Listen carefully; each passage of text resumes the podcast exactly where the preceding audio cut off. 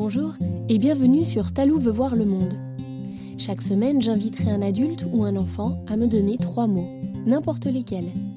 Avec ces trois mots, j'inventerai une histoire. Ensuite, j'enregistrerai cette histoire et l'enverrai à un enfant ou à un adulte qui en fera l'illustration. Chaque dimanche, tu pourras découvrir cette nouvelle histoire sur mon site talou.ch. Si tu as aussi envie d'offrir des mots ou d'offrir ton talent pour une illustration, tu peux m'envoyer un message depuis le site, encore une fois, talou.ch.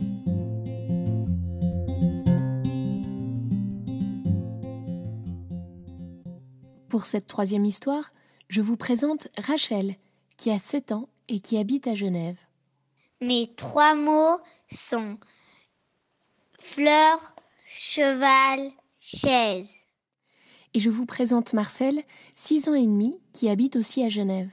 Vous l'entendrez au djembé et pourrez découvrir ses merveilles de photomontage sur le site talou.ch.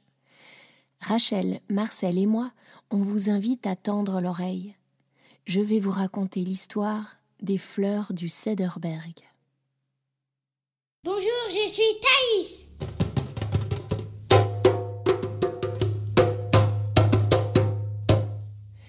Il y a très longtemps, Thaïs vivait en Afrique du Sud dans une région appelée Cederberg. Une région pleine de petites montagnes et d'énormes cailloux aux couleurs rouges et oranges.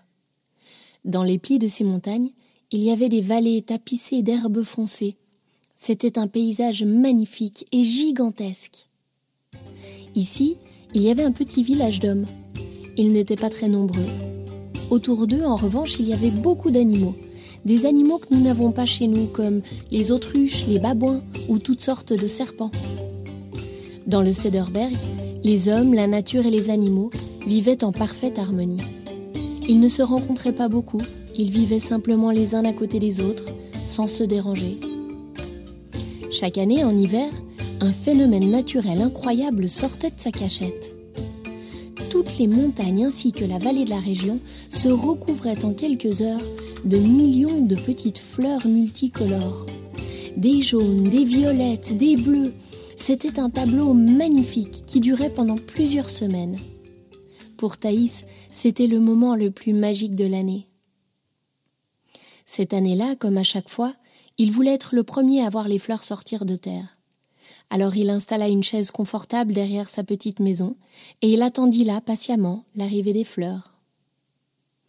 Tous les jours, avec son chien Scone, il regardait et il attendait.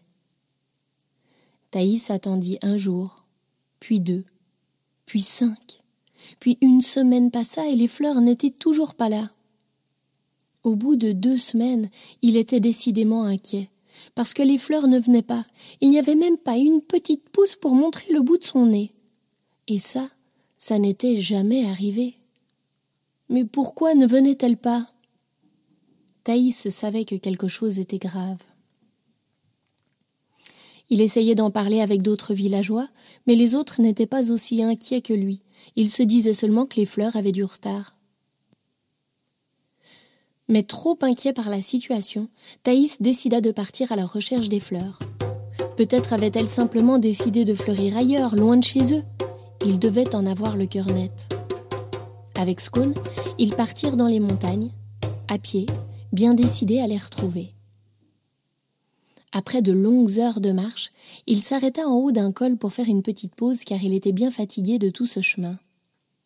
Thaïs sortit une pomme et un couteau de sa poche.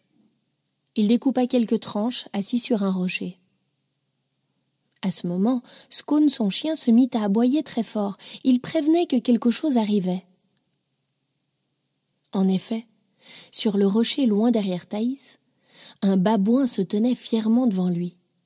Il était très grand, très fort, très impressionnant. C'était le mâle dominant, le chef du groupe. Thaïs posa sa pomme et son couteau, se leva et fit une sorte de révérence pour lui montrer son respect. Alors le babouin fit une révérence à son tour, et lui fit signe de le suivre. Sans poser de questions, Thaïs récupéra ses affaires et avec Scone, il suivit le babouin. Ils grimpèrent haut dans la montagne, et ce n'était pas toujours facile pour Thaïs et Scone de suivre le singe, car il n'était pas aussi agile dans les cailloux. Presque tout en haut, Ils arrivèrent à un endroit de la montagne où se trouvait l'entrée d'une cave, dissimulée entre plusieurs rochers. Le babouin fit signe à Thaïs de pénétrer dans la cave. Thaïs, qui avait confiance, posa ses affaires au sol, demanda à Scone de l'attendre là, et il pénétra dans la cave. Cette cave était sombre, et tout au fond, un puits de lumière permettait d'apercevoir un animal couché au sol. C'était un grand cheval gris avec une longue crinière très blanche. C'était Maître Cheval.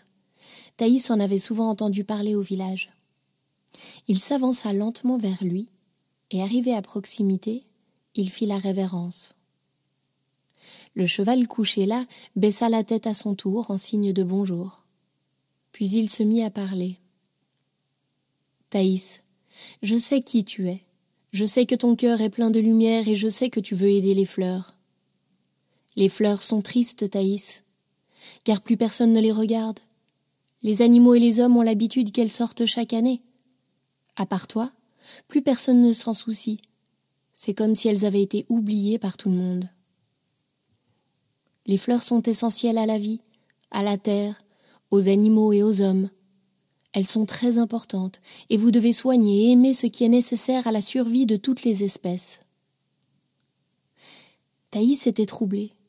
Il était loin de penser que les fleurs étaient tristes et que c'était pour cela qu'elles ne sortaient pas. Il demanda Mais comment faire pour soigner le cœur des fleurs? Le cheval répondit Montrez-leur que vous les aimez. Prenez soin d'elles. Parlez-leur, dansez, chantez pour elles. Faites ce que vous voulez, mais montrez-leur que vous les attendez, que vous avez besoin d'elles et qu'elles vous manquent. Montrez-leur que vous voulez qu'elles reviennent. Thaïs comprit et remercia le cheval de ses conseils. Il fit la révérence et s'en alla rejoindre Scone et le babouin.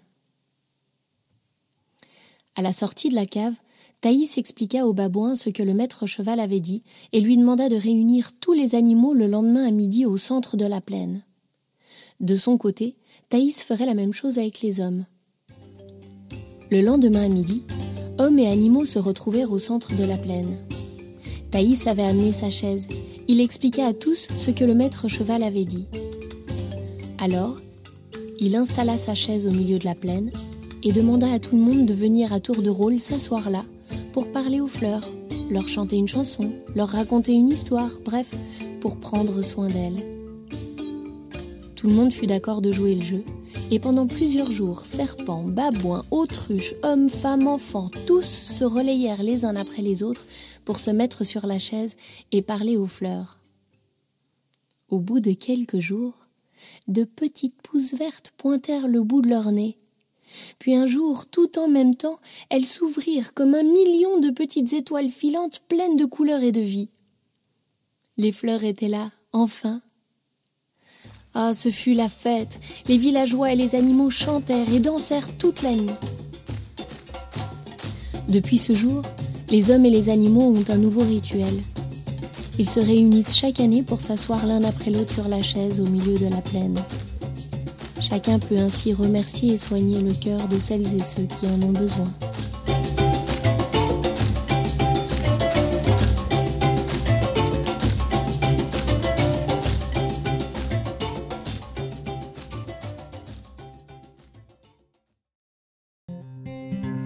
Et voilà, l'histoire est finie pour aujourd'hui.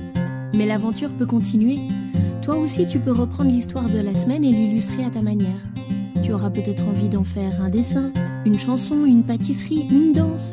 Enfin, tout est possible, alors laisse-toi aller à ce qui te fait plaisir.